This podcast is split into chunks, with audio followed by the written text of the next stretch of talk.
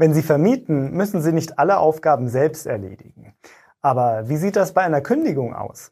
Reicht da ein schlichtes im Auftrag in der Unterschrift? Diesen Fall und zwei weitere aktuelle Urteile stelle ich Ihnen heute vor. Im ersten Fall geht es um eine Kündigung im Auftrag. Private VermieterInnen überlassen die Bewirtschaftung ihres Mietobjekts gern einer Hausverwaltung. Das ist völlig legitim. Schließlich soll die Immobilie in erster Linie eine Geldanlage sein und keine zeitaufwendige Nebentätigkeit.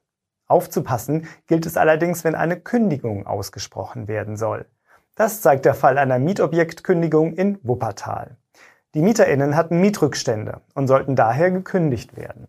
Das entsprechende Schreiben erhielten die MieterInnen zwar auf dem Briefpapier des Vermieters, doch der Text war in der Wir-Form verfasst und mit dem Kürzel I.A.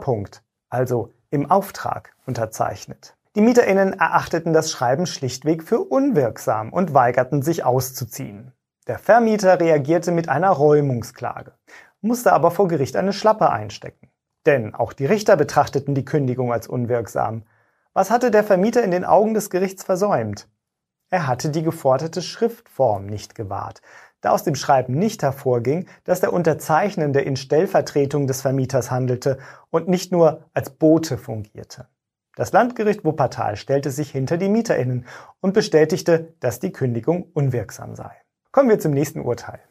Im folgenden Fall wurde um die Umlage der Reinigungskosten für ein Treppenhaus gestritten. Der Vermieter einer Wohnung in Brandenburg klagte gegen seine Mieterinnen auf Zahlung noch offener Betriebskosten. Unter anderem hatten sie sich geweigert, anteilig Kosten für die Reinigung des Treppenhauses zu übernehmen. Ihr Argument? Sie würden lediglich die Kellertreppe nutzen. Das Amtsgericht Brandenburg hatte für die Sonderbehandlungswünsche der Mieterinnen kein Verständnis und stellte klar, die Reinigungskosten für gemeinsam genutzte Räume seien immer dann umlagefähig, wenn sie nicht einzelnen Mieterinnen zur eigenen Nutzung zugewiesen wurden. Wie oft und in welchem Umfang diese Räume von jedem Einzelnen genutzt würden, sei dabei unerheblich. Zwar nutzen Mieterinnen in unterschiedlichen Etagen mehr oder weniger Treppenstufen. Und manch einer läuft fünfmal am Tag durchs Treppenhaus, andere vielleicht nur jeden zweiten Tag. Dennoch tragen alle zur Entstehung der Gesamtkosten bei. Eine gewisse Ungenauigkeit in der Verteilung der Betriebskosten lässt sich hier nicht vermeiden. Nach Auffassung des Gerichts besteht nur ein Anspruch auf eine Umstellung des Umlagemaßstabs, wenn der Vermieter seinen MieterInnen die Nutzung des Treppenhauses ausdrücklich untersagt hätte. Vermieten Sie Ihre Wohnung oder Haus und suchen dringend die richtigen MieterInnen? Schalten Sie auf ImmoScout24 kostenlos Ihre Anzeige und profitieren Sie von unserer großen Nachfrage. Im dritten Fall geht es um einen Nachbarschaftsstreit, den der BGH klären musste. Die EigentümerInnen eines mit einem Wegerecht belasteten Grundstücks in Niedersachsen stritten mit den EigentümerInnen des dahinterliegenden Grundstücks um das Öffnen und Schließen zweier Tore. Das Ehepaar, dem das vordere Grundstück gehört, hatte zwei breite Tore errichtet.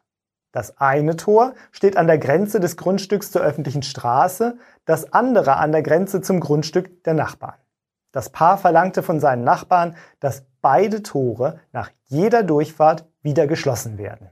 Dafür zogen sie sogar vor Gericht. Das Landgericht Hildesheim lehnte die Klage ab. Es kam zur Berufung. Das Oberlandesgericht Celle verpflichtete die Nachbarinnen, das hintere Tor nach jedem Passieren zu schließen.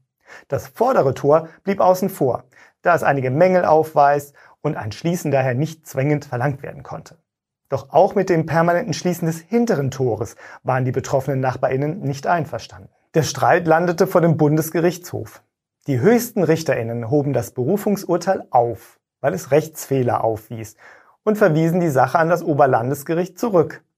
Rechtsfehlerhaft war die Annahme, dass das Ehepaar schon deshalb seinen Anspruch auf regelmäßiges Schließen des hinteren Tores durchsetzen könne, weil es ein berechtigtes Interesse an einer Einfriedung seines Grundstücks habe und die Nutzung des vorhandenen Tores den Nachbarinnen nicht unzumutbar sei. Vielmehr ist es aber so, dass das Einfriedungsinteresse des Ehepaares und das Interesse der Nachbarinnen an der ungehinderten Ausübung ihres Wegerechts im jeweils konkreten Einzelfall gegeneinander abzuwägen ist. Die Eigentümerinnen des hinteren Grundstücks hatten bereits in erster Instanz vorgetragen, dass für beide Tore angesichts des Materials, Gewichts, der Größe und Höhe sowie der Anbringung des Schlosses nicht von einer geringfügigen Beeinträchtigung ihres Wegerechts gesprochen werden könne.